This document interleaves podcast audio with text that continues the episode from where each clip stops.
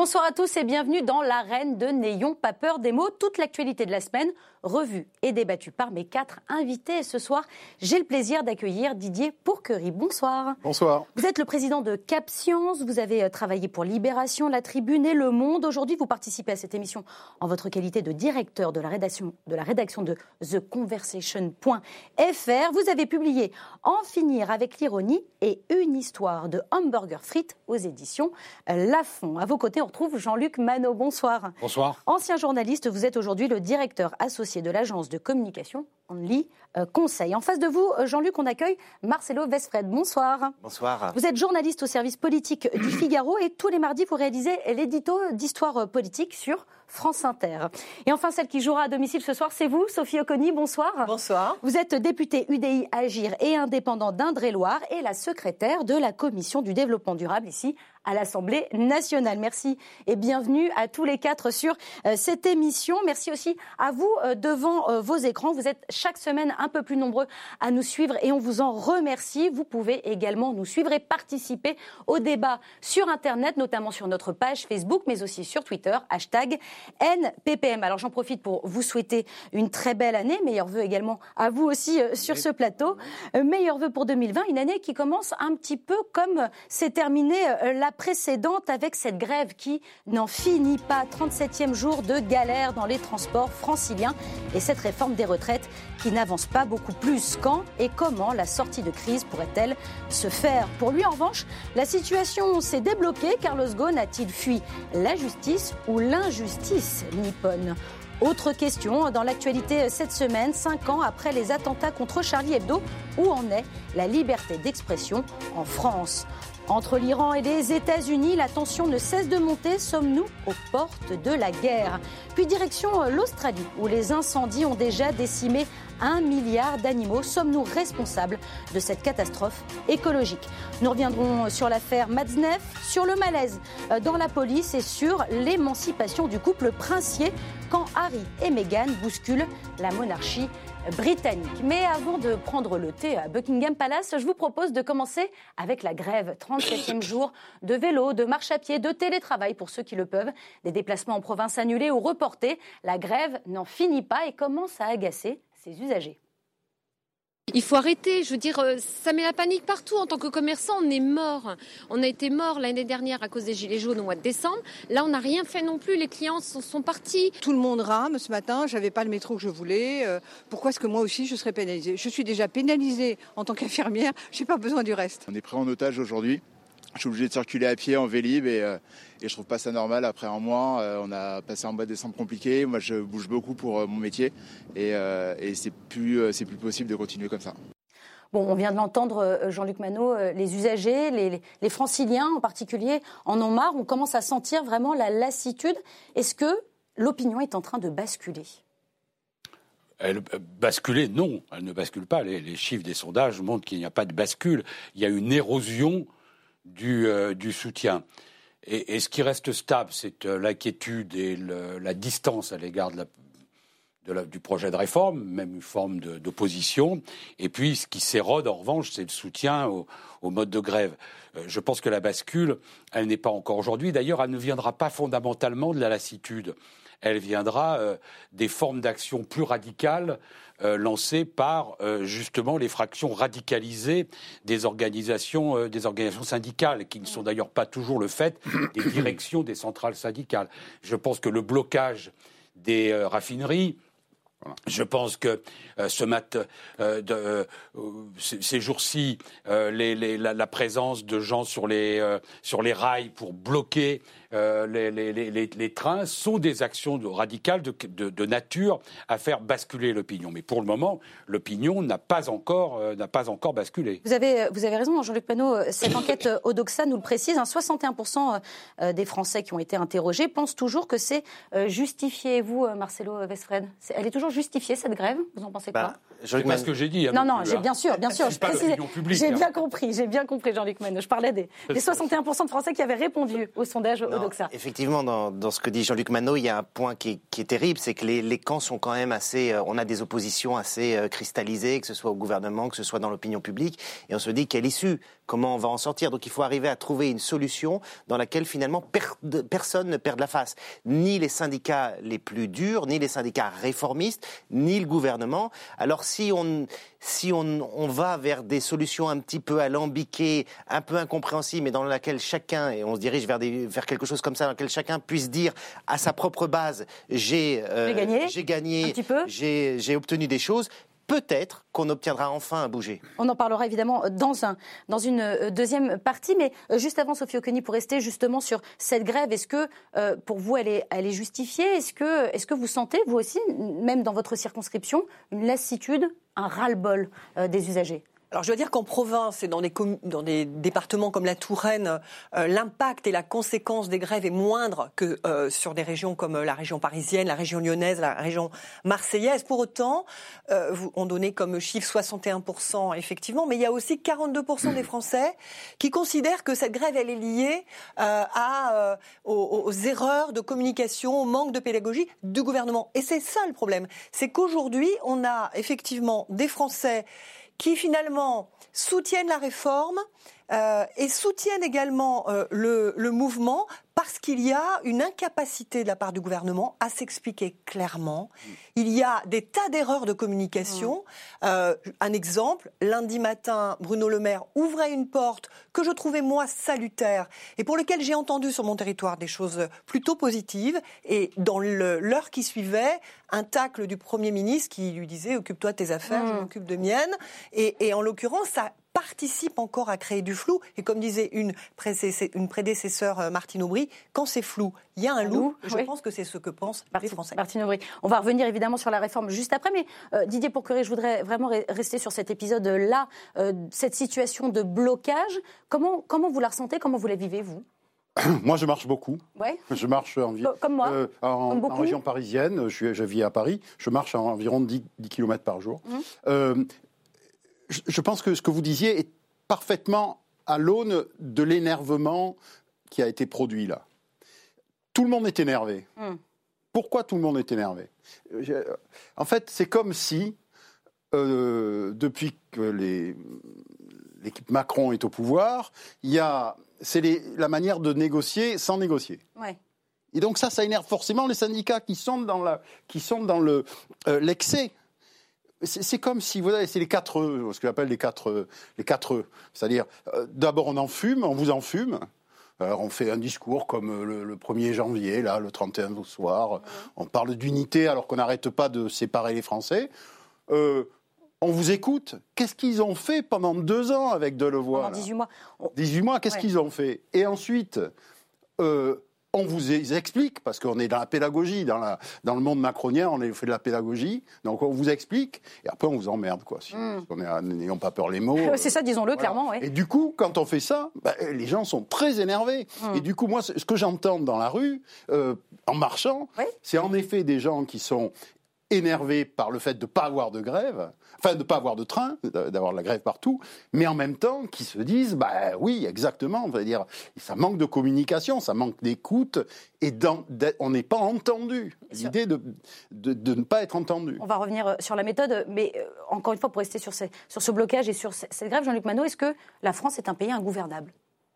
Non, mais ça, c'est une. Euh, c'est un pays compliqué, la France. Mais, mais enfin, chimère l'idée qu'elle est, euh, qu'elle est ingouvernable et qu'on ne peut pas faire de, de, réforme. En tout cas, on ne peut pas en juger à l'aune de cette réforme-là, qui est quand même euh, l'exemple absolu de ce qu'il ne faut pas faire. Quand même, moi je suis ravi, parce que dans cette mesure, pas pour le sur le fond et sur la forme, sur la méthode, comme oui, sur. Parce que je, suis, je suis ravi parce que je cherche toujours à renouveler les cours que je fais au séminaire de communication à l'école supérieure de journalisme.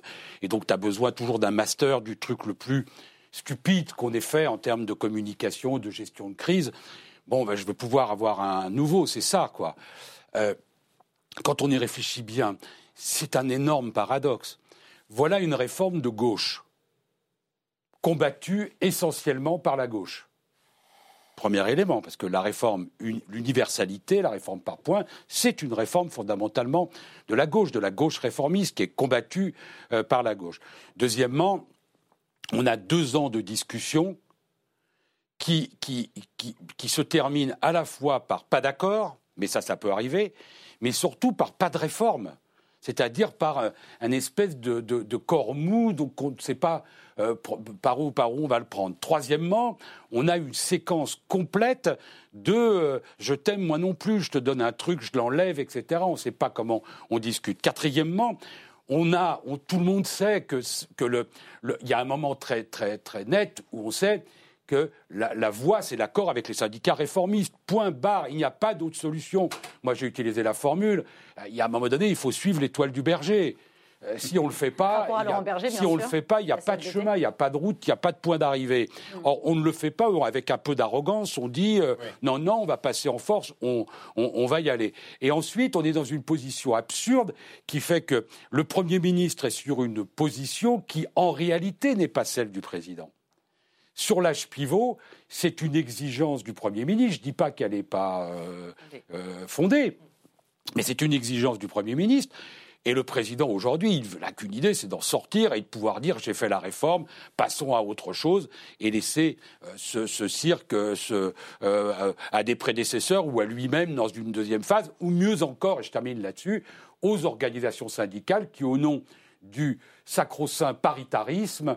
Euh, vous ne voulez pas de cette solution-là, très bien, on vous le donne à gérer et vous verrez comment vous financez ce merdier. Alors on va parler de, l'âge pivot dans un second temps, mais je vous ai vu, euh, vous voulez réagir, Sophie Oconi quand même dans leur ADN euh, cette espèce de culture du bras de fer, cette culture un peu révolutionnaire. Le dialogue se fait dans la rue, c'est assez systématique. Et, Il n'y a pas d'autre méthode possible. En tout cas, c'est dans notre culture. Et on a cette capacité à positionner sur le trône, finalement, c'est un peu ça, l'homme présidentiel. Pour le moment, nous n'avons eu que des hommes présidentiels, pas de femmes, je le regrette. Et, euh, et en même temps, être dans un esprit de presque régicide dès lors que euh, cet homme providentiel met en œuvre des réformes sur lesquelles il a été euh, programme sur lequel il a été euh, élu. Donc on a quand même une, une, forme d'inconstance et cette capacité à, cette culture révolutionnaire qui nous emmène facilement dans la. Je dire quelque chose parce que j'ai un point de désaccord avec vous là-dessus. il n'a pas été élu sur ce programme. il a été élu. Il n'a pas été élu sur ce programme. Il a gagné le premier tour et sa place au second sur ce programme. Mais s'il y a des gens, enfin, si lui-même, comme ça semble être le cas, a pensé qu'il avait un mandat impératif ou un mandat précis par la victoire du second tour, nous savons tous que ça n'est pas vrai. Alors, ça veut dire qu'il y avait, ça n'entraînait pas le soutien populaire.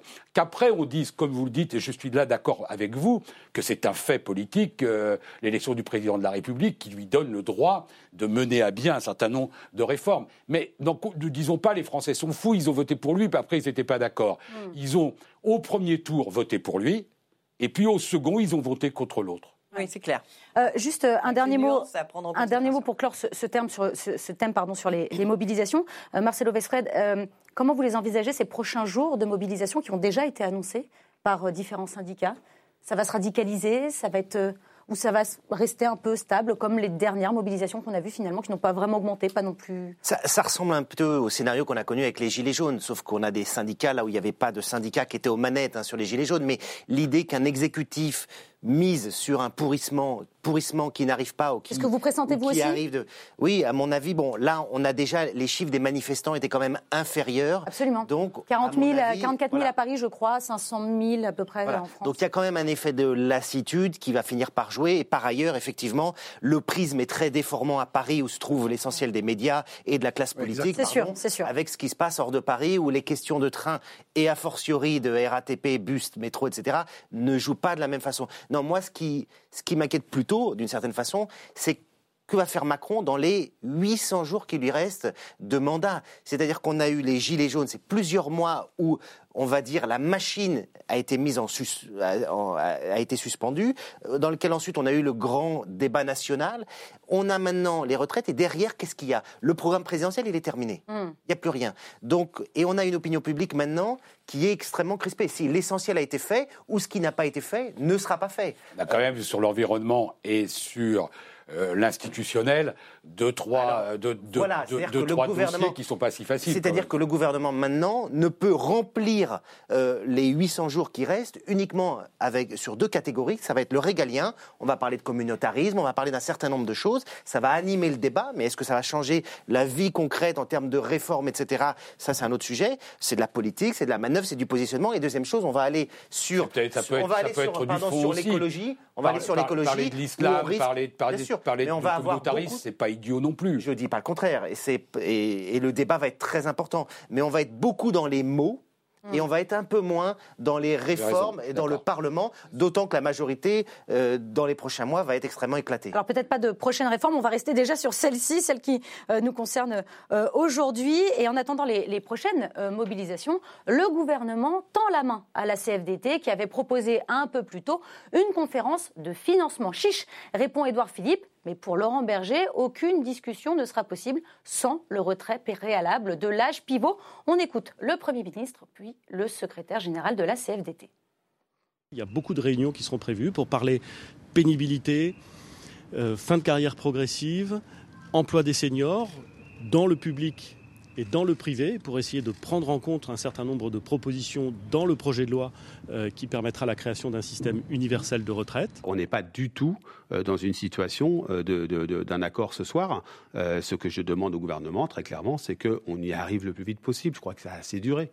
Alors, ils en discutent en ce moment même, au moment où on enregistre euh, cette émission. Ils sont en train euh, d'en discuter à, à Matignon. Le texte a été transmis au syndicat hier soir, alors sauf à, à Philippe Martinez euh, qui s'en plaignait hier. Mais euh, paraît-il que ce texte euh, contient 39, mois, les, 39 fois pardon, les termes âge pivot. Bon, Marcelo Vesfred, ça part plutôt mal, ces négociations. Oui et non, parce que là, on est dans le petit jeu de la négociation qui Ah. est incompréhensible pour l'opinion publique, mais qui l'est de façon un peu plus pour les partenaires sociaux qui savent lire entre les lignes. Alors, expliquez-nous un petit peu. Je donne juste un, un exemple. On a publié aujourd'hui une interview euh, de Gérald Darmanin, le ministre des- de l'Action et des Comptes Publics, qui euh, fixe un peu la ligne du gouvernement.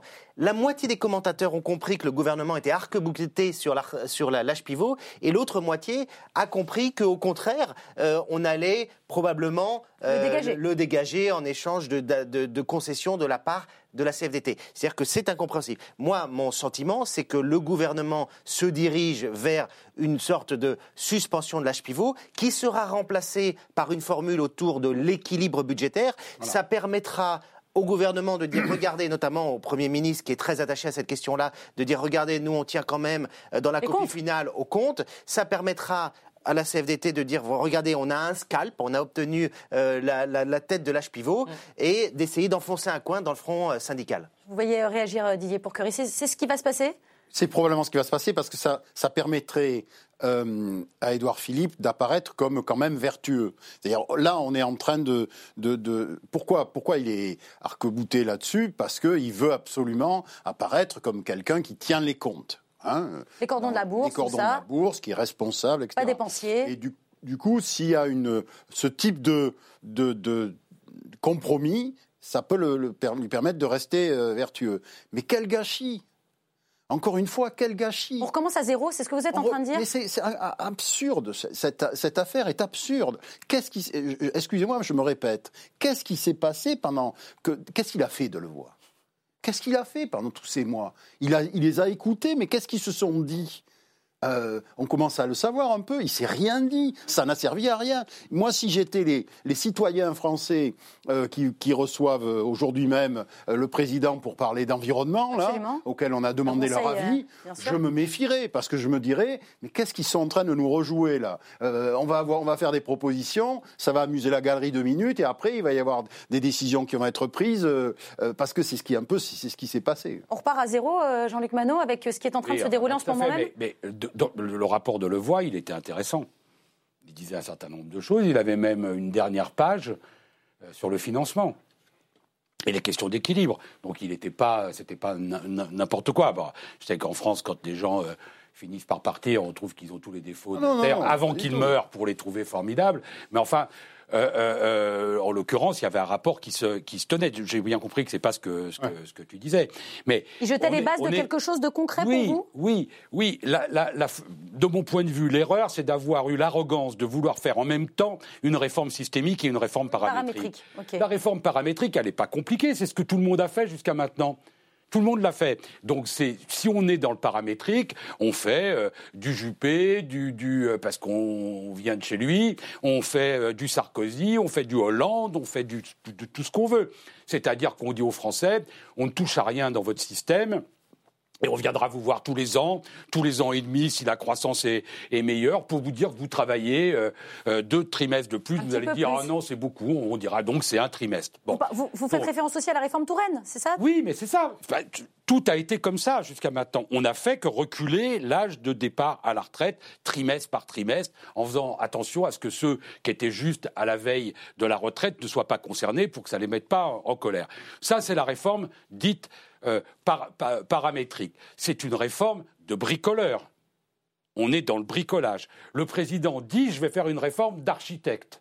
Je vais lancer quelque chose qui est nouveau dans, dans- dans le système. On est d'accord ou pas avec le plan, mais il y a l'ambition d'architecture. Et d'un seul coup, on dit ah oui, mais là on va faire une réunion de chantier et on va remettre les bricoleurs du dimanche dans, dans, dans, dans, dans le truc. Personne n'y comprend rien. Vous voyez bien qu'on n'est pas au même niveau, on n'est pas dans la même logique. Oui, So- qui Sophie on n'aurait jamais dû faire les deux, les deux en même temps. Clairement, systémique, paramétrique, c'était deux choses tellement euh, à regarder chacune dans le fond de façon très séparée. Je pense que c'est une grosse erreur. Moi, je pense que ce qui est l'erreur aussi du gouvernement, c'est que finalement, euh, Jean-Paul Delevoye a proposé un texte qui devait être un texte martyr. Finalement, c'est ça qu'on demande au gouvernement, c'est-à-dire de proposer un texte martyr et ensuite d'aller dans la discussion, dans la négociation, dans la concertation. C'était ça l'idée. Le problème, c'est qu'une fois que ce dossier, que ce texte martyr a été sorti, qui est de qualité, même s'il est discutable sur certaines mesures, je trouve qu'il était un texte de qualité. Seulement après, il n'y a pas eu de suite. Alors, il y a eu le problème, Jean-Paul Delevoye, qui malheureusement a, a- a créé du trouble dans tout ça, évidemment. Mais au-delà Mais le de texte était là et on Mais aurait pu. au-delà ça de ça, déjà en discuter, commencé il, avant, aurait, il aurait fallu de la pédagogie, de la communication et une concertation éclairée, argumentée, claire pour les Français, ce qui n'a pas été le cas. Les Français ont toujours été convaincus que les choses se faisaient de façon pas tout à fait claire, pas tout, avec un gouvernement qui ne, communi- qui ne communiquait pas de la même façon non plus. Euh, euh, enfin, moi, je ne sais pas si vous avez euh, eu l'occasion de regarder Madame Pénicaud euh, euh, sur RMC euh, il y a quelques jours.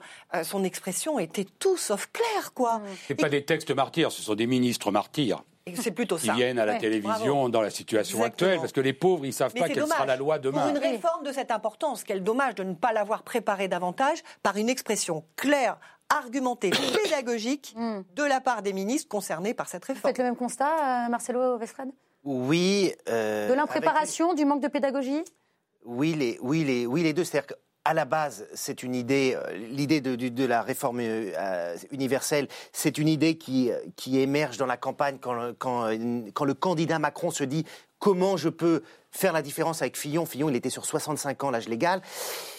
Il dit tiens ça c'est pas idée. mal et puis la gauche va aimer la CFDT etc donc il a une bonne idée puis après une bonne idée de campagne fait pas forcément une bonne idée dans l'exercice du pouvoir. Là-dessus on met deux ans pour le faire. La personne qui s'en occupe elle est sous la tutelle du ministre de la santé. Enfin bon c'est mal piloté. Mais là où je nuance c'est que de toute façon toute réforme des retraites à chaque fois met les gens dans la rue. Alors une réforme des retraites qui touche 42 régimes et qui est fait à un moment où de toute façon il y avait plus beaucoup de capital politique c'est-à-dire à mi-mandat de toute façon même avec de la bonne pédagogie ça passait pas. Un problème de, timing, comme le, soulève aussi euh, Marcelo Westred Oui, a- Jamais on a- aurait dû faire ça euh, au bout de On deux ans. pas commencer par ça. Oui, on peut- c'était difficile. Mais, mais il aurait que- été difficile de commencer par Ah ça oui, aussi Ouais, il faut faire attention parce qu'il y a toujours l'idée qu'on ne peut pas commencer par ça. Après, on nous dit au milieu c'est difficile Ouais. et à la fin Il y a jamais c'est de bon moment- il y a jamais de bon c'est moment, en jamais fait. de bon moment pour faire des réformes difficiles.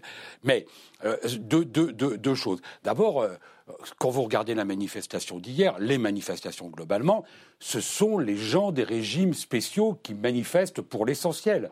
La question vient là. Le pays n'est pas non plus dans une effervescence euh, totale avec des manifestations dans le privé. Ce sont les endroits où il y a des régimes spéciaux euh, qui bloquent parce que c'est le, point dur. L'autre chose que je vais dire en, ayant conscience d'être, euh, comment dire, condamné dans la seconde par la majorité des gens qui nous écoutent.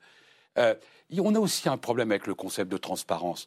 Qu'est-ce que vous voulez que je vous dise? Une négociation, ça se fait avec des formes de secret. Ça se fait dans la discrétion. L'idée qu'on prend toutes les étapes du texte, la version 1, la version 2, la version 3, que tout ça est jeté en pâture, que ça permet aux gens d'avoir des logiciels, des trucs inventés, des fake news, de dire aux enseignants, vous n'aurez plus le droit d'acheter de la salade verte parce que vous n'aurez plus l'argent et vous serez euh, dans, la misère, que les autres, enfin, que, tous les mensonges sont, autorisés, que regardez la différence qu'il y a entre la présence médiatique de l'argument de ce qui peut être perdu par cette réforme par certains. Et ça existe, donc c'est normal d'en parler. Et ce qui est gagné Combien d'agriculteurs qui vont trouver une, recette, une, retraite décente sont là? Combien de gens qui sont en dessous de 1000 euros avec la garantie assez révolutionnaire d'avoir 1000 euros minimum?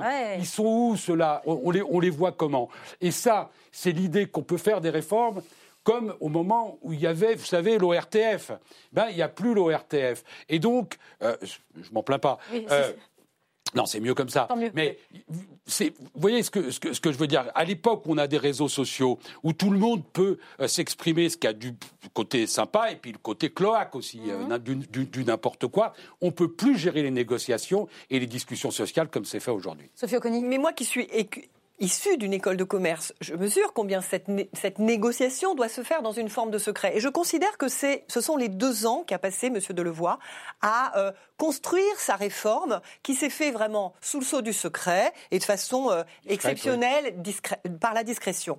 Après, euh, le texte martyr aurait dû être présenté dans une pédagogie meilleure. Mais moi, ce que je vois sur mon territoire, mais aussi dans le cadre des réunions que j'organise par-ci par-là, je, je, mesure combien finalement les Français ont constaté que ces régimes spéciaux sont perfusés à hauteur de 50% aujourd'hui par les impôts des Français et que ça atteindra 70% dans quelques années, dans quelques dizaines d'années. Ça veut dire quoi? Ça veut dire que les Français cotisent deux fois. Ils cotisent une première fois pour leur propre retraite, puis ensuite ils vont cotiser une seconde fois à travers leur impôt pour euh, euh, arriver au déficit des retraites des régimes spéciaux. Et ça, les Français le comprennent parfaitement. Après, ce qu'ils ne comprennent pas, c'est où on va. Oui, c'est ça. C'est euh, Didier Porqueré, c'est qu'est-ce qu'on qu'est-ce qu'on va toucher à la retraite, quoi? Voilà, c'est ça. Vous, vous ressentez ça aussi? D'où cette espèce de volonté de faire absolument des simulateurs. Oui, des calculateurs, des simulateurs. mais il faut le faire très vite. Mais je suis d'accord avec Jean-Luc Manot ce sur l'aspect euh, euh, mauvaise communication des, des, des, avantages. bien que quand on parle d'universel, on ne peut pas commencer à dire euh, certains vont perdre, oui, mais euh, d'autres vont gagner, parce que il y a un problème d'unité là quand même dans toute mm. cette affaire-là. Il, il, a bien senti euh, le président. Il a quand même parlé d'unité dans son dans ses vœux parce que il se dit une fois encore, je fais une, je, je lance une réforme qui qui va pas très bien et qui va diviser les gens. Mm. Donc c'est toujours difficile de faire de la pédagogie, comme on dit, euh, comme disent les arrogants, parce que je trouve que dire faire de la pédagogie, c'est dire euh, c'est quand les riches parlent aux pauvres. Très bien. Et quand les pauvres parlent aux riches, font la démagogie. On, on aura l'occasion. Euh, euh, de reparler encore de, cette réforme. Et je voudrais qu'on avance un petit peu, puisque je vous emmène maintenant au Presse Club de Beyrouth. Après avoir euh, fui sa résidence surveillée au Japon, dans une malle atterri en Turquie, puis rejoint le Liban, Carlos Ghosn a donné ce mercredi devant 125 journalistes presque du monde entier une conférence de défense avec présentation PowerPoint et copie de documents à l'appui. En voici tout de suite un extrait. Je n'ai pas échappé à la justice. J'ai fui l'injustice et la persécution, la persécution politique. Ayant enduré plus de 400 jours de traitements inhumains dans un système conçu pour me briser et ne voulant pas me donner un minimum de justice, je n'ai pas eu d'autre choix que de me protéger et de protéger ma famille. Alors, Carlos Ghosn a-t-il fui euh, la justice ou l'injustice? Je crois savoir sur ce plateau que Jean-Luc Manot et Marcelo Westfred ne sont pas tout à fait d'accord. On va organiser un petit duel entre vous deux. Vous avez chacun 45 euh, secondes pour défendre votre point de vue. Je commence avec vous, euh, Jean-Luc Manot. Est-ce qu'il a fui l'injustice? Non, la formule est jolie mais elle, est, mais elle est facile. Moi, je ne juge pas l'homme, c'est-à-dire que le moment où on est dans la situation extrême dans laquelle il était, le choix de s'enfuir est un choix personnel que je trouve, euh, que je ne juge pas en tout cas, qui est, qui est, acceptable sur le plan humain. Après, de là en faire un héros de combat, le, le mandrin euh, euh, aujourd'hui, faut pas exagérer non plus. Euh, euh, il, est, il était soumis à des règles de justice qui sont les mêmes pour lui et pour ses employés c'est pas des règles de justice que j'approuve. Elles sont, elles sont effroyables dans notre culture, les règles japonaises. Mais ce sont les règles. Et d'autre part, on peut pas, quand on est un chef d'entreprise, aller dans un pays et dire je respecte les règles quand elles m'arrangent et quand elles m'arrangent pas, je les trouve insupportables. Pile, pile sur le gong. À vous, Marcelo Vesfred c'est vrai, on connaît l'adage. Hein. quand je me regarde, euh, je me désole, et quand je me compare, euh, je me, je me console. Là, c'est vrai, quand on voit les, les, conditions au Japon, on, a toujours l'habitude de critiquer notre propre système. Finalement, on est bien content de l'avoir.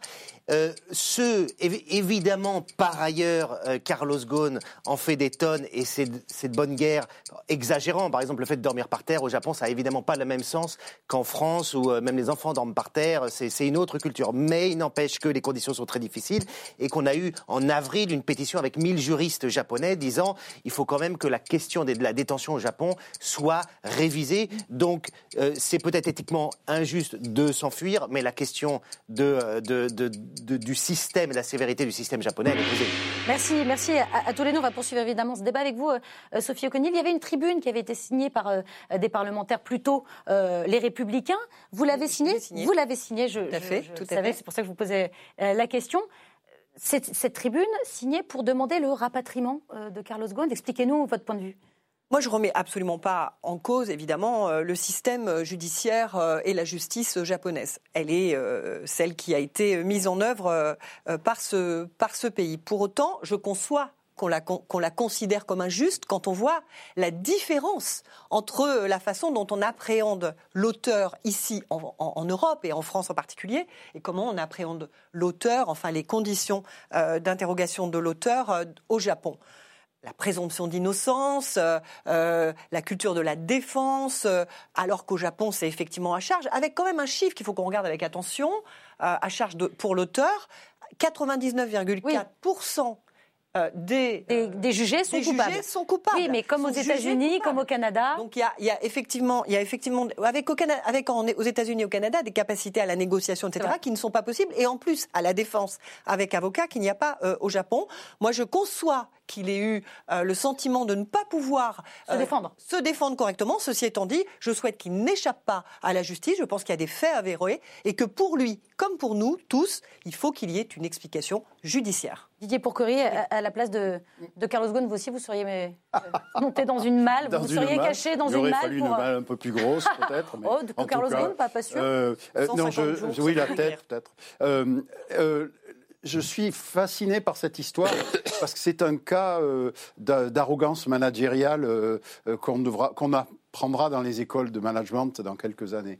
Je m'intéresse beaucoup à ces questions et, je, trouve que l'incompréhension du, patron de Renault euh, par rapport à ce qui lui arrive est touchante. C'est-à-dire que comment moi je suis le roi, moi je suis le tout puissant, euh, tout tout tout me tout m'est dû, etc. Et tout d'un coup je je suis alors c'était d'autant plus insupportable pour lui. Il n'était plus un homme. Il dit je me ressentais plus un homme que euh, il était, il avait quand même, euh, euh, voilà, c'est mon côté peut-être catho de gauche, mais je trouve qu'il y a un aspect de justice immanente là, et il aurait, il aurait, dû rester au Japon. On a, d'un mot quand même par rapport à ce qui était dit tout à l'heure. Il faut qu'on se garde quand même du réflexe franchouillard qui est de considérer que ce qui n'est pas nos habitudes, ce qui ne, ce que ne sont pas nos règles, sont haïssables. au Japon, euh, c'est pas notre c'est pas notre culture. Et si à chaque fois qu'on a des gens qui sont incarcérés et prêts à être jugés dans un pays qui a des règles qui ne sont pas les nôtres, il faut les faire revenir en France. Il faut arrêter la règle euh, internationale qui veut qu'on soit jugé sur les ah endroits où on a commis euh, les, les, délits. Et deuxièmement, je trouve que les Français qui expliquent que chez nous c'est vraiment tellement bien euh, parce que c'est c'est pas à charge. Euh, il y a beaucoup de gens qui, dans la manière dont se passent les instructions en France, dont se passent les gardes à vue en France, sont totalement effarés et, considèrent et, les durées de l'instruction trouvent que c'est totalement inacceptable. Et l'argument sur lequel les condamnations sont à 98% est un argument pour qui connaît un peu la justice japonaise. Je suis désolé de le dire, n'est pas un argument très valable puisqu'il y a un écrémage considérable sur les affaires et que n'arrive qu'une proportion très faible des affaires devant le tribunal.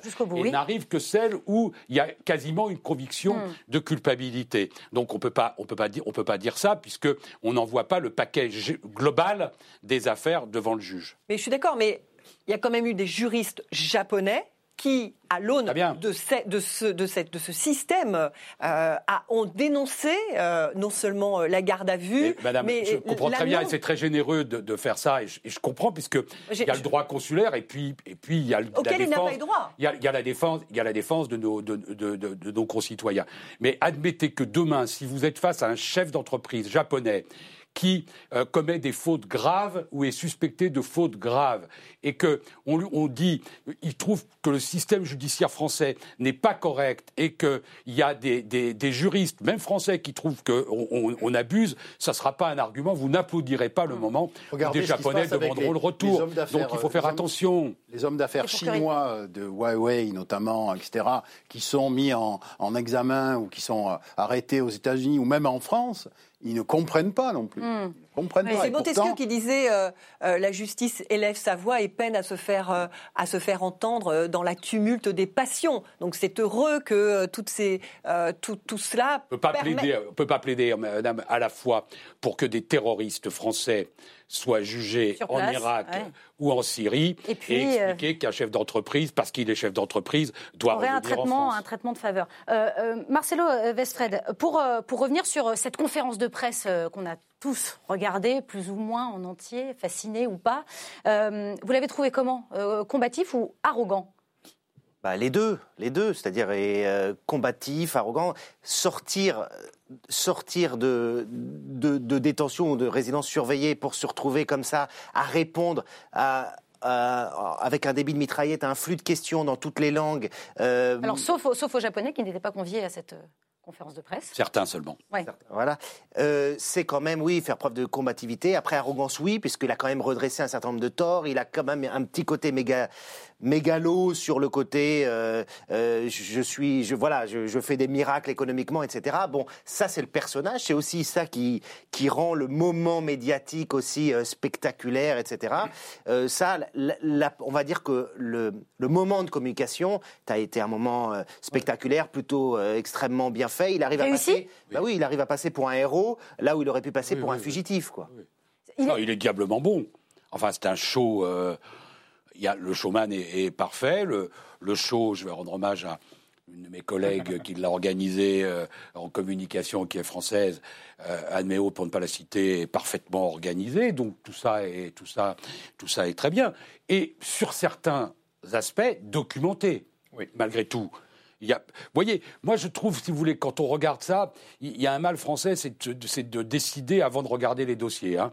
Si on regarde les dossiers, dans ce qu'il dit, il y a des éléments probants.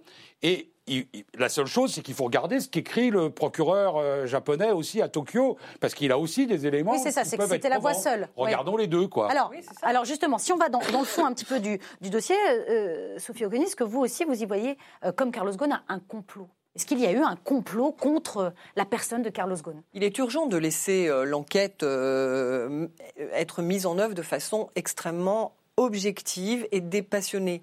Euh, Nissan a voulu sa tête euh, Qu'est-ce qui s'est passé? L'avenir nous le dira. Je pense que l'enquête nous le dira. Je pense qu'il y a les deux, c'est-à-dire qu'il y a des faits avérés. Je pense qu'il a commis des erreurs. Moi, j'ai eu l'occasion de le rencontrer une fois et j'avais dit il est, il est suffisant, mais pas nécessaire.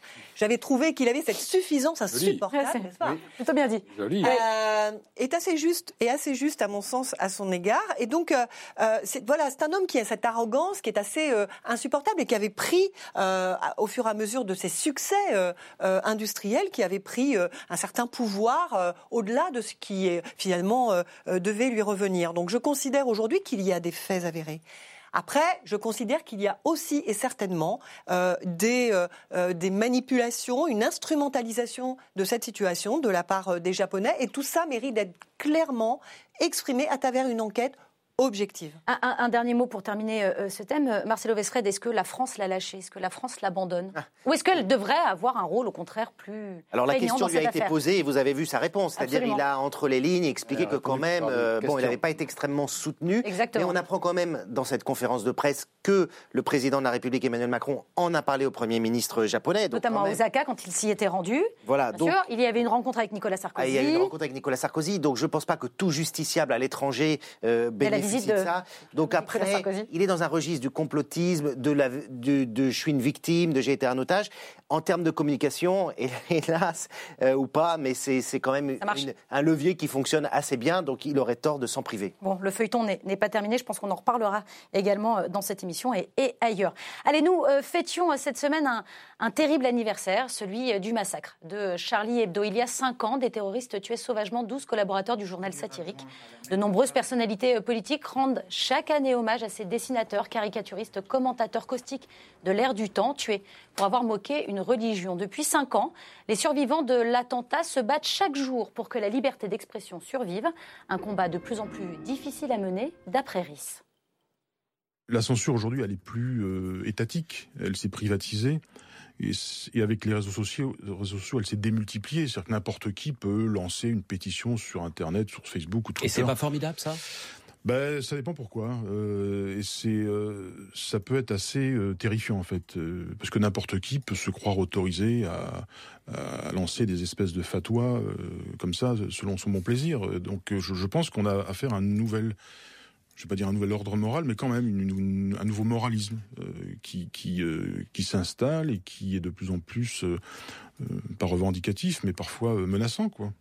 Alors, Jean-Luc Manot, est-ce que cinq ans après, Charlie Hebdo a, gagné la partie, celle du, droit au blasphème et à la liberté d'expression, ou est-ce que vous, vous avez le sentiment aujourd'hui qu'on a reculé?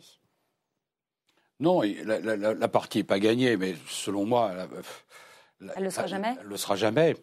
Elle le sera jamais. C'est pour ça que le, combat pour, pour la, liberté d'expression, la liberté de penser, euh, il serait stupide de penser que c'est un combat qui, avec une date euh, où il y a marqué fin, où les choses euh, sont acquises. Il y a toujours des forces contradictoires qui, qui sont, euh, qui, sont, qui, sont à l'œuvre. Donc là, non, le combat n'est pas gagné. Qu'est-ce qui a été démontré? Il a été démontré que des gens nous, font la guerre. Nous font la guerre sur les, sur les idées, sur la manière de vivre, sur euh, la culture, qui sont toujours présents, qui, qui se battent, et qu'ils ont, euh, dans notre pays, des soutiens. Et il a été démontré par ailleurs, à un moment donné, quand dans l'émotion, une formidable résistance du peuple français, de la population, une capacité exceptionnelle de la population française à, montrer de la solidarité, à être au coude à coude et à pas seulement pleurer les morts, mais honorer les idées et, la raison de leur, euh, de, leur mort. Est-ce qu'aujourd'hui, euh, la question, est-ce que euh, je suis Charlie euh, à, la même vigueur. Je, n'en suis, suis, pas sûr, puisque aujourd'hui, ça, c'est en recul. Hmm. Cette idée que on peut tout dire est en recul. elle, est, elle, est, elle, est, en recul. Euh, quand on regarde l'année qui vient de s'écouler, qu'on fait la liste des censures des censures dans les universités même. Vous pensez à Sylviane Gazinski, par exemple? Oui, contre oui, Sylviane contre quelqu'un qui dit pas le truc, ou les autres disent, il y a un groupe qui dit on va s'y opposer parce que ça nous insulte. Mais la démocratie, c'est accepter des choses qui vous choquent, c'est accepter des choses, des, idées qui sont, euh, qui vous paraissent inacceptables, et que des censures se fassent à l'université là-dessus. les, les tentatives de boycott d'Israël, dans les universités françaises est un scandale sans nom. Comment dans des universités on peut dire qu'on va interdire à des intellectuels parce qu'on n'est pas d'accord avec la politique d'un État, on, va les, rendre responsables et on va les empêcher de venir enseigner ou empêcher de venir parler. Donc c'est vrai que la progression des censeurs est très forte. Et je suis d'accord avec ce qu'ils disait tout à l'heure, c'est euh, là où l'État excellait il y a longtemps, euh, deux générations sur la censure d'État dans, notre, dans notre pays, comme, comme ailleurs d'ailleurs, ce n'est pas un truc français. Hein. Euh, aujourd'hui, des groupes ont, pris, pris, le, pris, le, pris le relais, et c'est en cela que je disais que la formidable révolution des réseaux sociaux qui permet des, expressions plus libres, hmm. est aussi à un moment donné l'organisation d'un immonde cloaque dans lequel se dit n'importe quoi et donc des organisations, des, des, structures euh, se mettent en place hmm. qui, nuisent à la liberté d'expression. La censure s'est démultipliée avec les, réseaux sociaux, c'est ce que dénonce oui. RIS. Euh, euh, Didier Pourquoi je voyais réagir. L'esprit Charlie, il a, il a reculé. C'était un malentendu. Je suis Charlie, c'était un malentendu. C'est-à-dire? C'est-à-dire que tout le monde était bien sûr contre le fait euh, de tuer. Des... Je veux dire, je pense chaque fois. Moi, j'avais un très très bon ami, Bernard Maris, qui est, qui est, parti euh, dans cette affaire-là, et, euh, et donc je, pense à lui et je dis que. Le, jour même où il y avait les grandes manifs, moi j'étais dans des classes de quatrième pour essayer d'expliquer à des jeunes collégiens qu'on avait le droit de rire de tout. Et, je me voyais bien que je suis Charlie, c'était pas du tout euh, dans les classes de quatrième en ZEP, euh, c'était pas évident du tout. Hein. Et donc je pense qu'il y a un malentendu. Déjà, le malentendu, c'est qu'il y avait un ministre euh, égyptien, il y avait des choses, c'était, le, c'était un agrégat de n'importe quoi. Hein, dans la grande marche qui a oui, suivi. Oui, oui, je, je, suis Charlie. Bon. Et puis, deuxièmement, il y a un point qui, qui est important, qui est le fait que Charlie, c'est le dernier, c'est un dinosaure. C'est-à-dire que c'est un peu comme le canard enchaîné, mais le canard enchaîné, il n'est pas sur Internet du tout. Euh, euh, Charlie, c'est un journal affiche. C'est un journal unilatéral. Et donc pendant des années, euh, on avait l'habitude d'aller au kiosque, de prendre Charlie ou de voir Charlie et puis de discuter comme ça entre nous en disant oh là là, t'as vu ce qu'il a vu le dernier dessin, voilà machin. Et là, tout d'un coup, ces discussions deviennent publiques, extrêmement publiques, avec les réseaux sociaux et avec ce que disait Jean-Luc Manot, la grande coalition des offensés. Là, nous, j'en parle dans mon bouquin sur l'ironie, justement, je défends l'ironie, parce que je défends l'ironie au moment où il y a toute une génération, les snowflakes, hein, euh, c'est-à-dire on est tous différents, on est tous euh, uniques, on est magnifiques, tout ça, et euh, il ne faut pas qu'on m'offense. On refuse d'être offensé. Et tout ce qui est offensé est condamné tout de suite et interdit. Et du coup, on, se retrouve dans des situations aberrantes. Et donc Charlie là-dedans, c'est un, dinosaure, quoi. C'est-à-dire qu'il continue à faire son travail de provoque, de, provoquer justement, de provoquer la réflexion par des choses fortes, et en face de gens qui disent oh là là, la fameuse phrase ah non, tu peux pas dire ça. Hmm. Et à partir du moment où quelque part dans un pays il y a des gens qui disent tu peux pas dire ça, ben, on entend ce qu'on entend. Bien sûr. Euh, Marcelo Vesfred, pardon, est-ce qu'il euh, vaut mieux euh, assumer d'aller trop loin plutôt, plutôt que d'aller nulle part?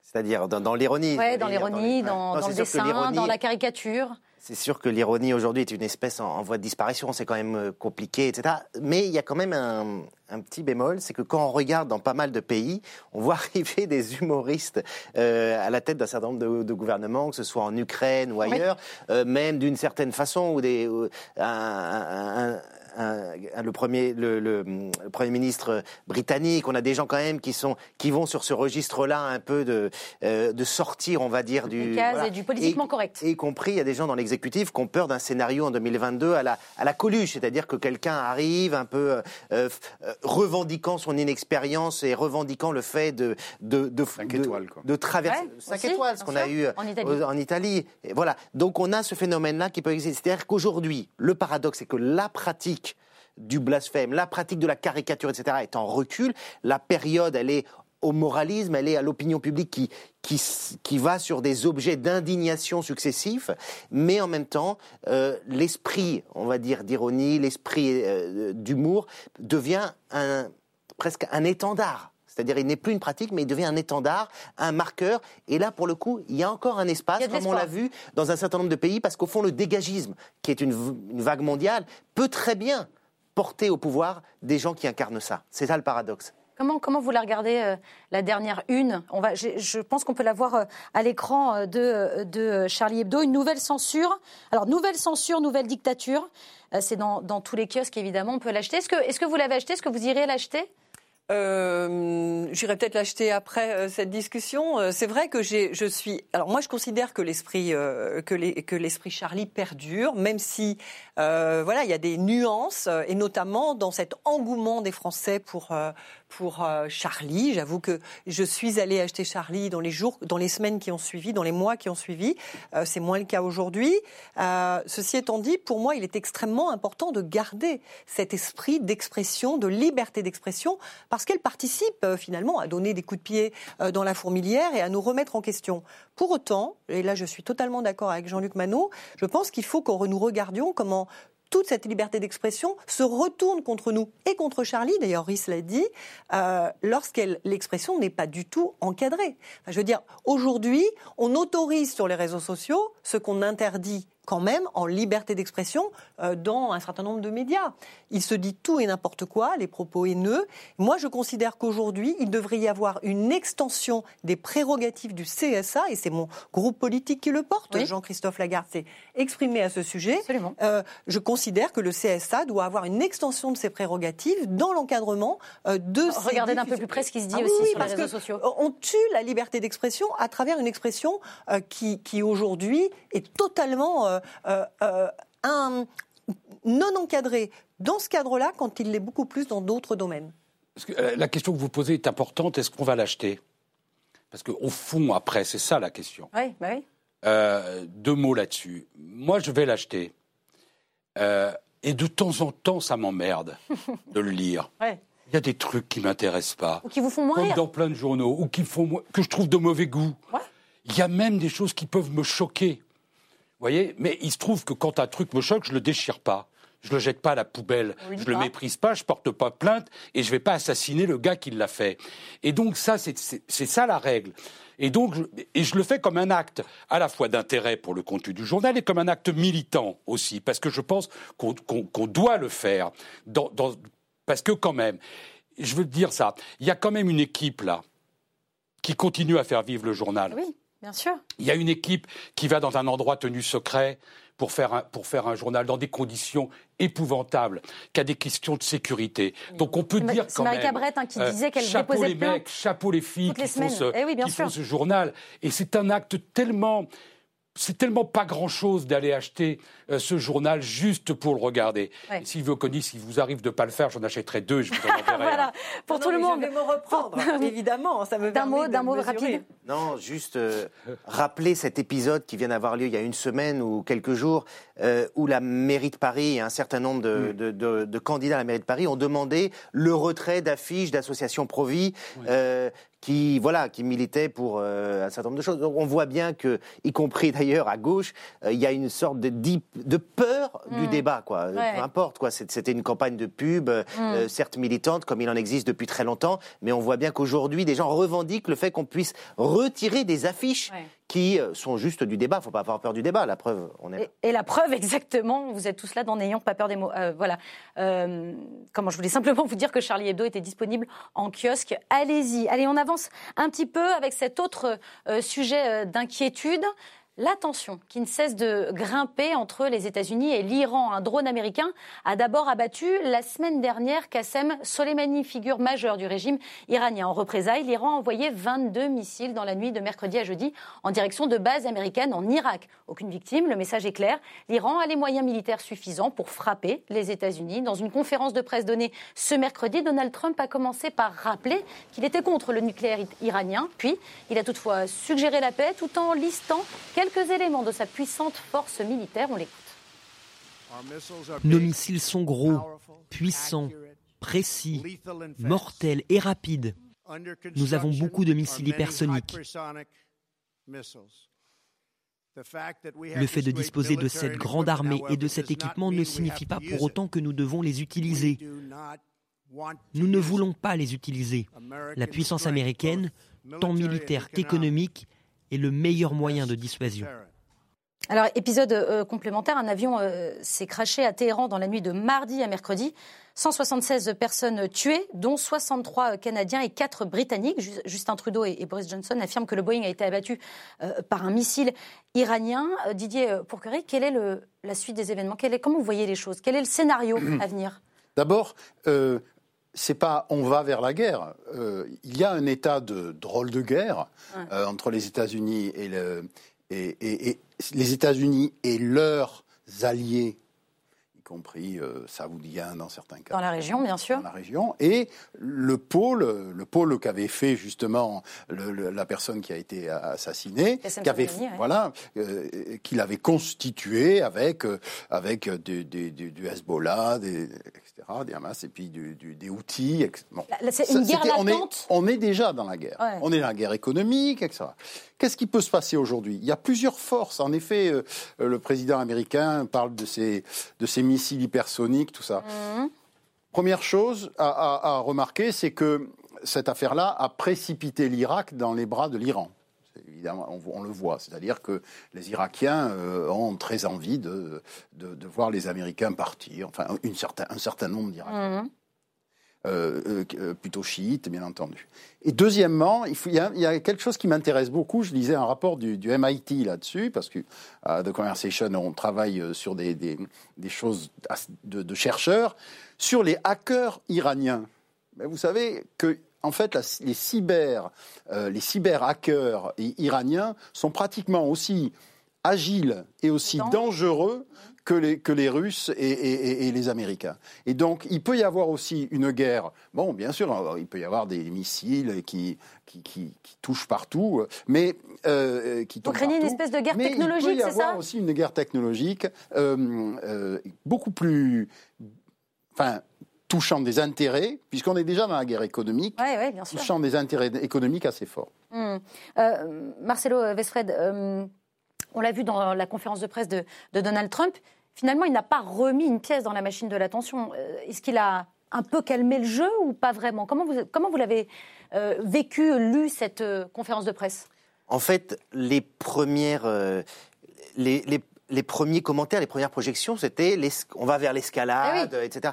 Et finalement, on obtient un résultat au bout de quelques jours qui n'est pas celui-là. C'est-à-dire que les Iraniens ont réagi en envoyant 12 missiles, mais pour combien de morts?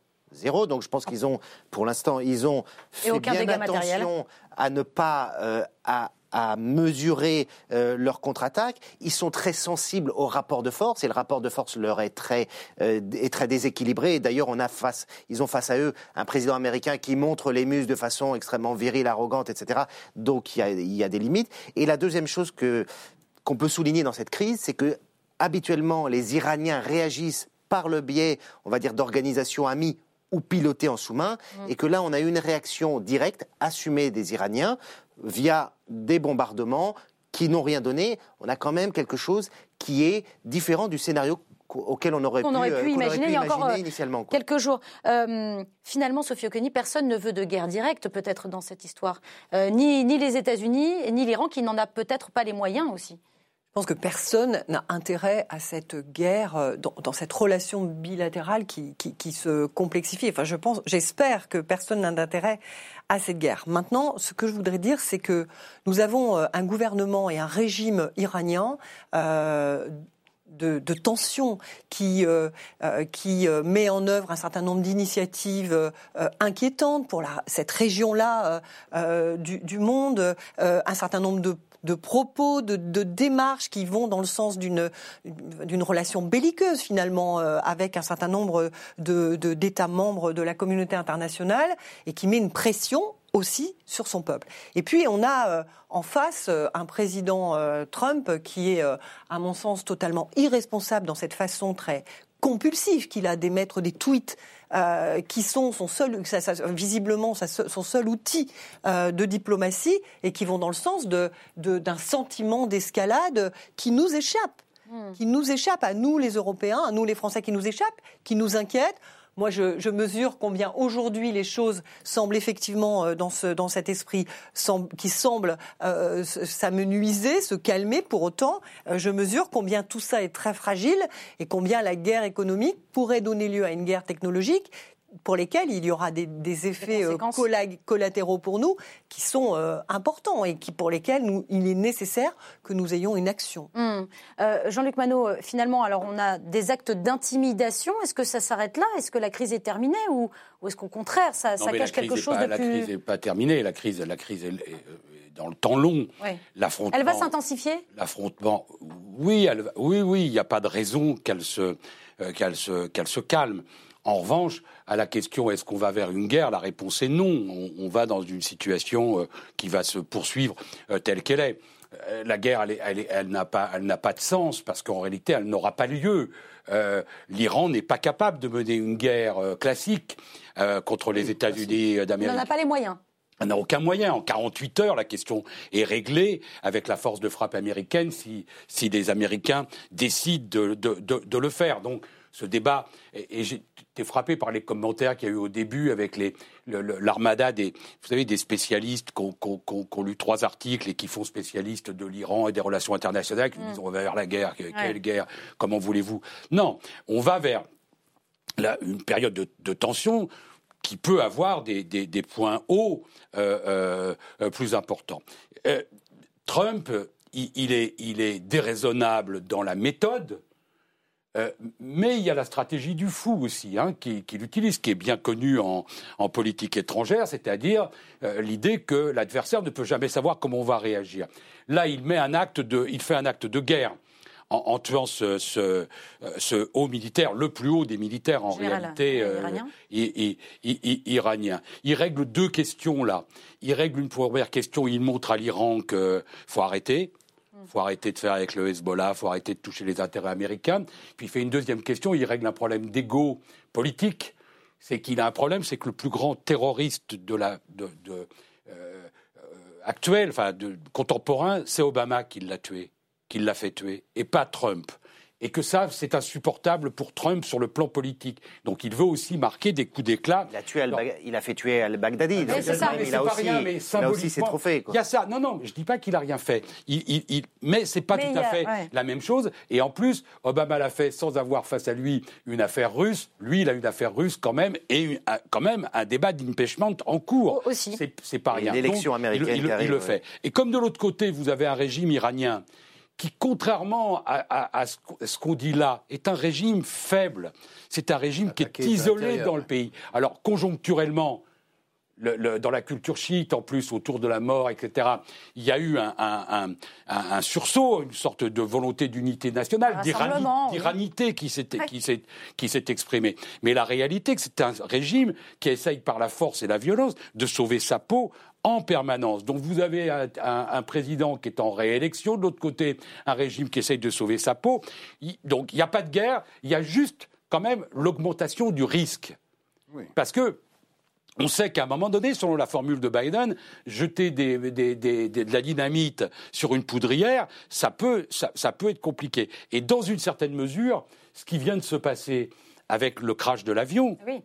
C'est fait partie des, erreurs, sans doute, parce que je n'imagine pas que ce soit volontaire, mais des erreurs qui peuvent, à un moment donné, créer une déflagration qu'on ne mesure plus. Bon, on vous a entendu. Qui euh, démontre l'incapacité à l'Iran de, de, du régime iranien de gouverner ce pays. Enfin, je veux dire, on ne peut pas par erreur abattre un, avion euh, de ligne ukrainien contenant, euh, enfin, dans lequel se situent des, des Iraniens, des Canadiens et, et d'autres, d'autres citoyens. Attention, vous allez faire la une de, de, de, Charlie Hebdo si vous blasphémez contre le régime. Oui, c'est ça, il faut faire, attention à ce qu'on dit même. fier ce jour-là. Mais pas dans N'ayons pas peur des mots, on peut tout dire. Allez, petite pause euh, dans euh, l'émission pour confirmer ou infirmer certaines informations glanées euh, sur la toile. Comme on dit, c'est aussi notre mission dans l'émission, rétablir certaines vérités avec sourire. Je vous soumets donc cette première nouvelle. On l'a vu circuler partout sur le web cette semaine. La Finlande envisage la semaine de 4 jours et les journées de 6 heures. Est-ce que c'est vrai ce que vous me croyez? Oui, pourquoi pas Ah, ouais. la part des pays scandinaves, c'est possible. Ouais, ouais. D'accord, bah c'est totalement faux. non, c'est pas totalement faux, j'exagère, je vous, je vous taquine. Euh, Sana euh, Marine, la première euh, ministre finlandaise, réfléchissait à voix haute à cette éventualité un jour de juin 2019. Et voilà, Ah oui, quand c'est ça. alors. Avant même d'être nommée, c'est pour ça que je disais que je vous taquinais. Avant même d'être euh, nommée à la tête de son gouvernement, c'était aujourd'hui. Pas par- du ils tout au par programme. prendre Jadot comme Premier ministre. c'est ça, ça pourrait. Aucun projet en ce sens n'est n'est à l'étude en Finlande, mais euh, voilà, sur ce plateau, en tout cas, on, on serait tous plutôt pour, j'ai- j'ai l'impression. que les Finlandais le fassent, oui. Oui, d'accord, j'ai bien compris. Allez, deuxième info. Est-il vrai que 10 000 dromadaires sauvages seront abattus en Australie dans le cadre de la sécheresse? Vous dites quoi? J'y crois pas. Ah, non? Il y a beaucoup de dromadaires en Australie. En tout cas, il y a, il y a Il y a des de organisations environnementalistes qui protestent contre ça? Hein, Alors, en disant donc c'est scandaleux. Donc ça, ça, voudrait plutôt dire pour dire que c'est vrai. mais- Exactement, un point pour Marcelo, bravo. C'est absolument vrai en réalité, Oconi. La pratique euh, d'abattage. La pratique d'abattage massif d'animaux euh, euh, sauvages est relativement courante en Australie. Les dromadaires sauvages sont considérés comme un nuisible euh, qui contamine les sources d'eau. Certaines estimations officielles font état d'un million de bêtes euh, dans les étendues désertiques du centre. Donc 10 000 dromadaires seront abattus par des snipers du haut de, de certains hélicoptères. Prêté, hein. Allez, on reste en Australie avec cette toute dernière info. Figurez-vous que ça vient de, ça vient de tomber. Emmanuel Macron euh, envoie François Hollande d'urgence en Australie pour faire tomber la pluie. Ça, j'y crois Ça, complètement bon, parce qu'il a cette capacité de faire tomber la pluie, Eh même oui, oui, euh, oui. en pleine sécheresse au Maroc euh, à l'époque. Donc, euh, Bon, j'y vous crois. l'avez compris, c'était une blague, une fake news comme on dit, euh, qui nous vient euh, du Les sémillant. Australiens ont assez de malheur comme ça. Il ne faut pas leur envoyer François Hollande en plus. Elle vient pas de moi, elle vient de Jean-Luc Manou. Euh, voilà, c'était sur le site euh, Franche TV Info que je vous recommande, c'est très très drôle. Allez, on reste en, Australie sans, mauvaise blague cette fois. Regardez, regardez ces images. Cela fait euh, des mois euh, que des incendies dévorent le pays des dromadaires et des kangourous. Une, une situation hors de contrôle qui dépasse totalement les pompiers euh, sur place. Ils luttent depuis septembre dernier pour anéantir les flammes sans succès. On parle aujourd'hui d'un milliard d'animaux tués par cette catastrophe. Sophie Oconi, est-ce qu'on est collectivement responsable de ce qui se passe là-bas? Alors oui, nous sommes collectivement responsables. Moi, quand je vois les résultats euh, de, euh, de la COP 25 Hum. euh, organisée par le Chili à Madrid, quand je vois le peu d'ambition des actes interministériels, intergouvernementaux, objectivement, nous sommes collectivement responsables. Hmm. Nous ne faisons rien pour améliorer les conditions dans lesquelles nous allons vivre. Le dérèglement climatique, c'est quelque chose qui est aujourd'hui acté, C'est avéré. c'est avéré. Nous devons aller dans le sens de d'améliorer les conditions de vie dans certains euh, pays, notamment comme, euh, comme euh, l'Australie, et collectivement, à travers la COP25, mais également à travers euh, la démarche qu'avait lancée le président Macron, One Planet Summit, qui n'a pas donné suite à, des actes ambitieux. Quand on voit que l'accord de Paris, qui a été finalement le plus grand des, l'acte le plus ambitieux que nous ayons mis en œuvre dans ces- sur ces thématiques euh, euh, climatiques, on voit que de, un certain nombre de gouvernements se retirent, notamment le président Trump. Je dis qu'aujourd'hui, il est temps. Il est temps. Et je ne comprends pas que ce, soit, ne soit pas aujourd'hui une urgence climatique et que ce soit pour chacun des gouvernements euh, de la communauté internationale une urgence climatique. Et je salue la présidente de la Commission européenne, qui, elle, en a fait le, euh, une priorité, donnant à l'urgence climatique le- le- le- le- les moyens qu'avait donné en son temps euh, Barroso pour sauver le système bancaire européen, euh, avec les 1000 milliards. Aujourd'hui, nous allons mettre 1000 milliards dans le cadre du- du- de la transition énergétique et de la transition écologique. Je la salue. Il faut que, ensemble, tous ensemble, nous verdissions nos politiques et que nous allions dans le sens de la solidarité vis-à-vis de l'Australie. C'est indispensable. Il faut que chacun des États euh, membres de l'Union européenne envoie des, des brigades entières euh, d'hommes euh, spécialisés dans la gestion des incendies majeurs, comme c'est le cas ici, pour aider ce pays à résoudre ce problème qui est complexe parce qu'aujourd'hui, il manque de main-d'œuvre dans le combat contre les, incendies. Il manque de main-d'œuvre, il manque, Didier Pourqueré, peut-être aussi de conscience écologique. On le sait, le Premier ministre australien est plutôt climato-sceptique. Les- Le, le peuple australien. Il adore le pas, charbon, voilà, c'est ça. Mm. Donc, ce- ceci expliquant ce- cela aussi? Écoutez, euh, j'ai un peu de. Oui, oui, tout à fait. C'est une, une, partie, mais la jeunesse, euh, la jeunesse australienne, notamment. Euh, The, Conversation est né en Australie. Hein, donc, j'ai beaucoup de collègues en Australie. On travaille beaucoup avec eux. On voit ce qui se passe là-bas. c'est un, c'est un pays où la jeunesse est très consciente de ce qu'il faut faire. Mais comme ici, il se passe rien.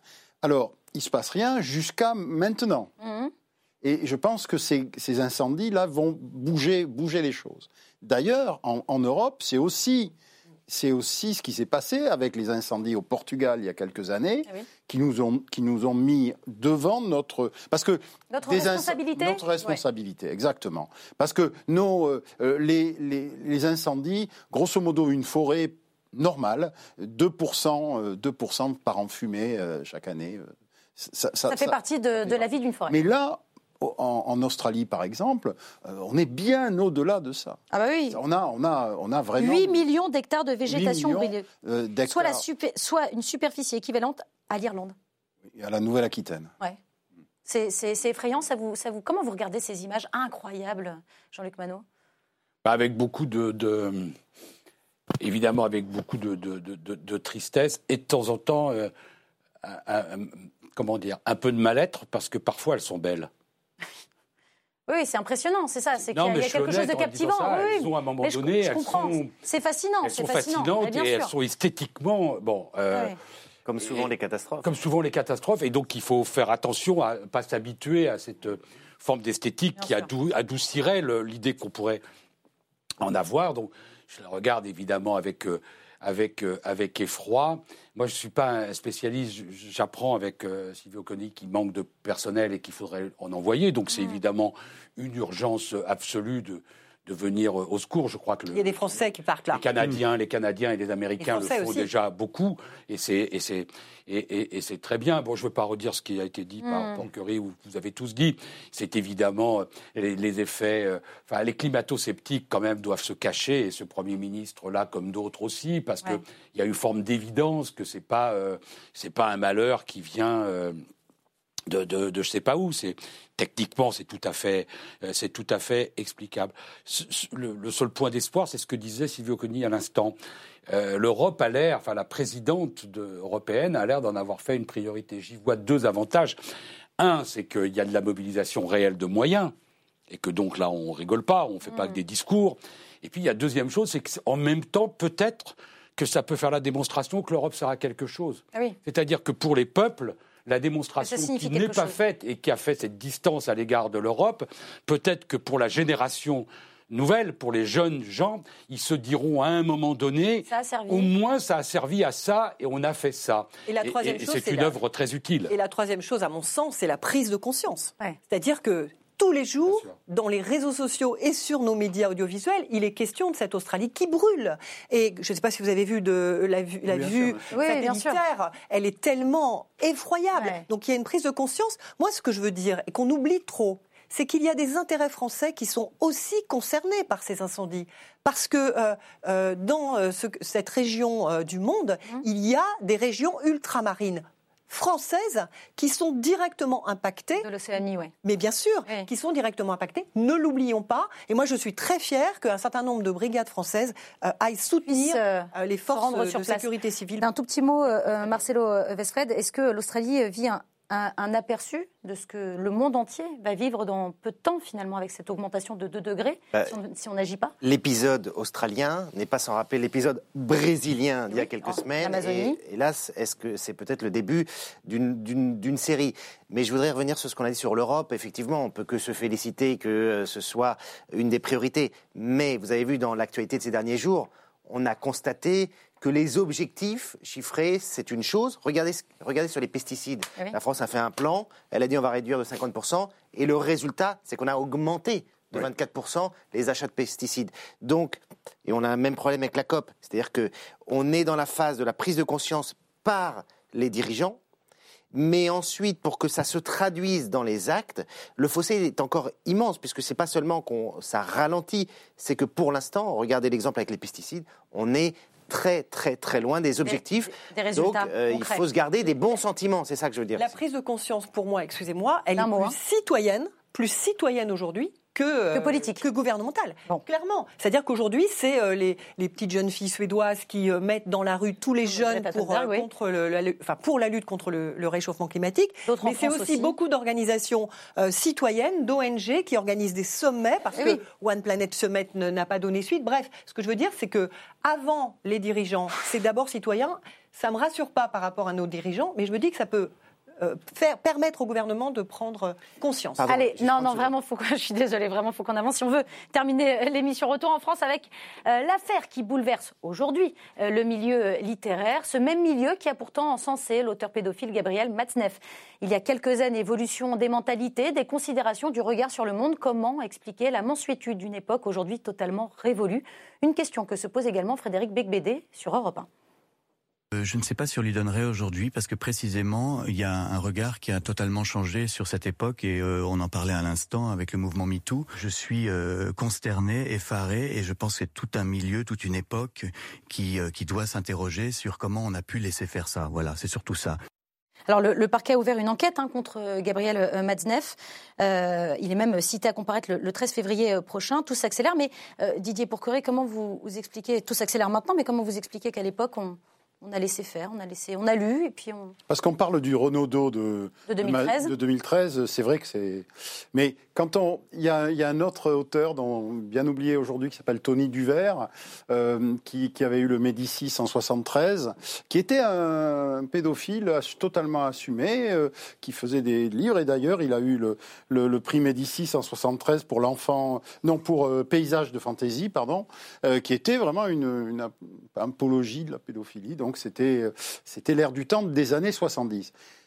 Ça a changé brutalement. Moi, et, et, et pour de, et, et, tant mieux, Évidemment, etc., et tout va bien. Et je suis bien entendu révulsé même par la, par la défense de Maznev qui ne comprend on en, pas. Ouais, on en parlera après. N'empêche que je suis très choqué par le fait que euh, Gallimard, Stock, euh, Léo Cher, etc., retirent des livres c'est d'une hypocrisie totale. C'est-à-dire que euh, ces gens-là, euh, ils ont publié. Hein. Un éditeur, ça lit les livres que ça publie. Mm. En novembre, euh, Gallimard a publié le, le, dernier tome du journal de Maznev. En novembre. Oui. Hein Donc, euh, et tout d'un coup, il arrête de le, de, de le diffuser. Quoi Parce qu'ils se sont rendus compte de leur erreur et ils agissent. non, je ne sais pas. Hein, c'est ça, c'est en, le... en, effet ça. Mais je veux dire, tout ça est d'une ça, ça me met très mal à l'aise. Donc, ça veut dire quoi? Ça veut dire qu'il aurait fallu laisser. Euh... Attendez, Tony Duvert, dont je parlais, Tony Duvert, euh, les éditions de minuit. Les éditions de minuit, c'est pas n'importe quoi. Les, les, grandes éditions de minuit, ils ont euh, une dizaine de livres de Tony Duvert à leur catalogue. Hmm. Mmh. Et on peut acheter encore euh, L'enfant masculin, un essai qui parle de prétendue pédérastie. Mmh. donc, bon, je, je, trouve que là, il y, a, il y, a une espèce de réaction qui me met mal à l'aise. Moi, je pense que dans cette affaire, on est, on est confronté à la problématique de deux générations. Nous avons la génération de 68 qui était dans l'hyper-liberté, euh, la liberté absolue, avec euh, la liberté sexuelle qui participait à, pour eux, dans, à l'éducation sexuelle des enfants à travers des relations incestueuses et des, des, des, des relations de majeurs avec des mineurs. C'est aujourd'hui c'est clairement. Mais il me semble qu'à l'époque, il y avait déjà le détournement de mineurs, même si ça a été enlevé. Il y a eu des pétitions à l'époque pour, euh, pour dénoncer cette situation. Oui. Pétitions pour, qui, qui défendaient la pédocriminalité, qui défendaient la pédocriminalité, qui, est, qui ont été signées par, par des Simone de Beauvoir, par oui, oui. Françoise Dolto. Vous, ouais, vous faites référence à cette pétition 77 Exactement. au soutien à trois pédophiles. Par langue. Donc, si vous voulez, c'était une génération. Euh, c'était une génération, moi je le regrette, hein, je le condamne, mais c'est une réalité. Aujourd'hui, nous luttons contre la pédocriminalité, c'est une réalité aussi, euh, et, euh, et, tant mieux. Enfin, je veux dire, il est heureux qu'enfin nous ayons pris conscience du drame que représente cette pédocriminalité pour les victimes. Après, par rapport à ce Mazniev, moi c'est je regrette tellement qu'il n'ait pas de compassion, qu'il ne comprenne pas ce, qu'il, ce qui lui est reproché. Voilà, dans, dans l'Express, hein, notamment, il s'exprime, il ne montre pas le, le, ah moindre début de, de, remise en question. Hein, c'est, ah, pas du tout. il, il s'autosatisfait, il refuse avec fierté de lire le livre, justement, Le consentement de Vanessa Et il se victimise alors qu'il faut qu'on mesure combien la victime est cette jeune femme qui a effectivement été sous l'emprise d'un homme qu'elle admirait et elle n'a pas mesuré de, des conséquences qu'entraînerait cette relation qu'elle a eue. Moi, là-dessus, je voudrais une, rajouter une chose. Je suis très déçue euh, par notre secrétaire d'État, euh, Marlène Schiappa. Parce que nous avons eu l'opportunité euh, de défendre l'imprescriptibilité sur la pédocriminalité, c'est-à-dire l'agression sexuelle, la violence sexuelle sur mineurs. Il y a imprescriptibilité. Ah L'affaire Prénat à Lyon, le prêtre Prénat à Lyon, l'affaire David Hamilton, l'affaire Maznev et bien d'autres affaires. Démontrent, démontrent que euh, c'est possible de rendre imprescriptible euh, les, euh, les, crimes sur mineurs, les crimes sexuels sur mineurs. Je regrette qu'elle n'ait pas eu ce courage-là. Elle a beaucoup de paroles. Mmh. D'ailleurs, elle a participé à libérer la parole. Elle a beaucoup de paroles et dans les actions, on n'est quand même pas à la hauteur des, aller, à la hauteur des enjeux. Aller plus loin. La, deuxième chose que je voulais dire par rapport à ces, à ces, à ces mineurs, c'est le consentement. Aujourd'hui, je vous rappelle qu'à Pontoise, il y a quelques mois, une petite fille de 8 eh ans ou de 11 ans, 11 ans, pardon, qui euh, euh, a été violée par son voisin, il a été considéré par, euh, par, le, par le, la juridiction euh, qu'elle avait été consentante. Non mais, non mais, non mais oui, le franchement, donc vous avez dans, au Canada, vous avez dans des pays de progrès, l'idée qu'il y ait un seuil d'âge en dessous de 13 ans un acte sexuel entre un mineur et un majeur n'est pas concevable. Il doit y avoir ce, seuil d'âge. Et là-dessus encore, Marlène Schiappa, qui parle beaucoup, qui, communique beaucoup sur ce qu'elle voudrait faire, entendre, etc., n'a pas accepté ce seuil d'âge. Je trouve ça, mais pas mais totalement scandaleux. Dans la conjoncture d'aujourd'hui, ça n'est plus acceptable. Alors malgré, et j'attends beaucoup de l'actualité de, du texte qui sort la semaine prochaine. Absolument. Euh, j'attends beaucoup de cette euh, et vous allez m'entendre. Alors très bien, euh, mais, au-delà des, actes qui manqueraient au, gouvernement, est-ce que Marcelo Vesfred, vous, y voyez aussi un ancien monde qui disparaît et un nouveau monde qui est en, train d'apparaître avec cette publication de, de, livres de Vanessa Springora, avec cette libération de la parole? Est-ce que on est en train de voir un ancien monde, celui de Matzneff, disparaître? Oui, on peut le dire, mais alors il y a des bonnes choses dans ce nouveau monde. Le fait de condamner euh, la, pédocriminalité, ça, ça paraît évident. Mais il y a aussi, et pardon, ça revient un petit peu à faire en écho ce qu'on disait tout à l'heure sur Charlie, il y a aussi une sorte de moralisme ambiant qui fait qu'aujourd'hui on a un unanimisme euh, euh, soudain condamné. Euh, alors vous parliez des maisons d'édition, tout le monde, personne n'a assez de mots, de mots assez durs aujourd'hui. C'est un crime quand même. Oui, oui, mais on passe, on passe de n'avoir rien dit à tout à coup, il y a une sorte d'évidence du fait que ah c'est pas bien et qu'il fallait le condamner. Et on passe à des, il y a des moments comme ça d'indignation collective où on se donne aussi bonne conscience. Moi, je trouve pas cet aspect-là du Nouveau Monde extrêmement fascinant. La condamnation de la de, de la pédophilie, évidemment, le fait qu'un certain nombre de de, choses qui, euh, post-68 tard aujourd'hui, posent problème, ça paraît évident, etc. On avait eu déjà une sorte de mea culpa de, Daniel, comme, de quelqu'un comme Daniel Cohn-Bendit à l'époque, sur des propos qu'il avait pu écrire dans des livres à, à mm, propos mm, des relations mm. avec les enfants. Donc les, évolutions, les mentalités évoluent, mais dans la nouvelle dans, dans, ce qui émerge, il y a aussi, on passe aussi à un autre extrême, qui est celui de se donner bonne conscience assez rapidement au, au moindre fait divers. Est-ce que, euh, Jean-Luc Manot, à, cette époque-là, il y avait euh, vraiment une atmosphère malsaine dans la société française ou vous, y voyez euh, une autre explication? Sauf à considérer que les révolutions sont malsaines par nature, il n'y avait pas de choses malsaines particulièrement. Il y avait, il y a eu une révolution de société qui a pris un temps et dont l'acmé s'est sans doute trouvé autour des années 68. Euh, cette, cette, révolution sociétale, elle a entraîné une révolution sexuelle. Nouvel euh, type de relation et un nouveau concept de, relation sexuelle. Elle était en réaction à un univers totalement cadenassé, fait d'interdiction.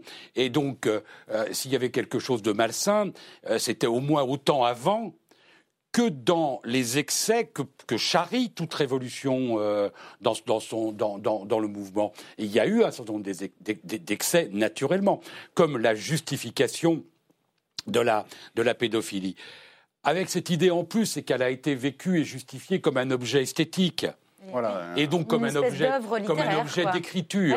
Oui, mais je vais dire aussi quelque chose de pas très populaire, mais assez en accord avec ce qu'a dit Porquerie, et par rapport aux éditeurs. Euh, moi, j'invite à ne jamais confondre l'homme et l'œuvre. Il y a des liens entre les deux. On peut condamner l'homme, naturellement. Mais enfin, il faut regarder une œuvre comme une œuvre. Certains, critiques aujourd'hui disent que euh, c'était presque de la description euh, chirurgicale, qu'il n'y avait pas de décor, qu'il n'y avait pas de fiction, je, ne veux pas, de... je veux pas, les journaux, c'est mais je veux pas, je veux pas me faire critique de de, de, de, de, Ce que je veux dire, c'est de manière générale. Parce que j'entends, si tu t'es comporté comme un salaud à un moment de ta vie, on brûle tes livres. gaffe, parce qu'on va quand même plus en avoir beaucoup à l'arrivée. Hmm il va y avoir, on va y avoir des, les, les, les, les classiques de la littérature. Les, les, comment dire, les bras zéros vont, vont, vont, fonctionner. Donc je dis simplement euh, attention. Et c'est vrai qu'on a changé d'époque. Autre chose, ne jugeons pas avec ce que nous savons et ce que nous, et ce que, dont nous sommes convaincus culturellement aujourd'hui le regard euh, d'une époque. Vous voyez, c'est comme juger euh, l'esclavage à l'aune des sociétés euh, démocratiques. Bah oui, on va trouver forcément que c'était des salauds, sauf qu'ils étaient des salauds dans leur époque. Il faut qu'ils le reconnaissent aujourd'hui. Et méfions-nous, et méfions-nous sur beaucoup de choses, chers amis, de ce qu'on dira de nous dans 50 ans. Dans 50 de nos pratiques, de nos manières de euh, vivre, de nos euh, manières de voir, de nos manières de considérer euh, le sexe, l'argent, la consommation, nos enfants, la nature. Je ne suis pas sûr qu'un jour, il n'y ait pas des gens qui disent avec la même fermeté que nous avons déchu à l'honneur, que nous sommes en train de le dire aujourd'hui.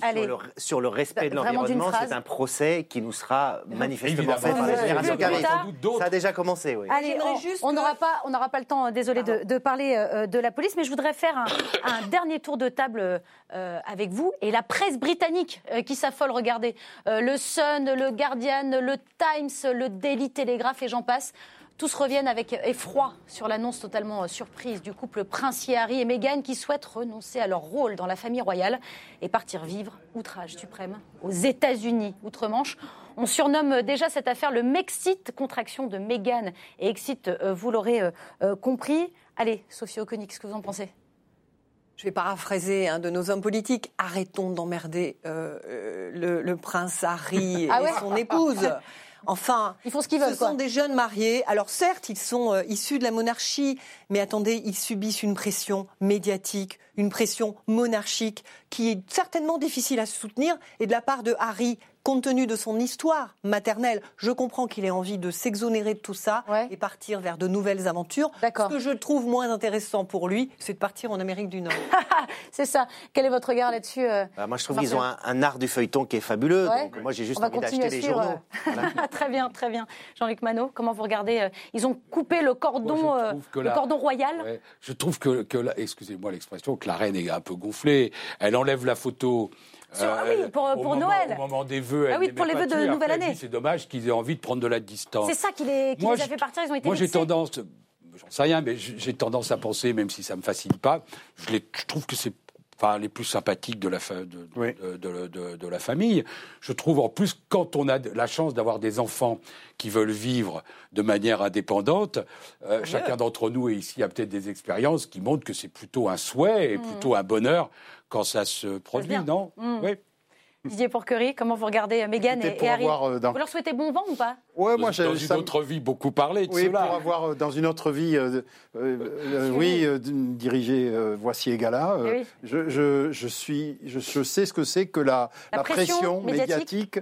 sur des, des, jeunes comme ça, et je comprends qu'ils aient qu'une idée en tête, c'est de partir loin, quoi. Même, même en Amérique du Nord, et même peut-être au Canada, peut-être qu'ils vont aller au Canada. Très bien, très bien. Bon, bon vent à tous les deux en tout cas. merci, merci à, tous les quatre d'avoir participé à cette belle émission qui est déjà disponible en replay sur le site lcp.fr, mais aussi en podcast sur toutes les plateformes audio.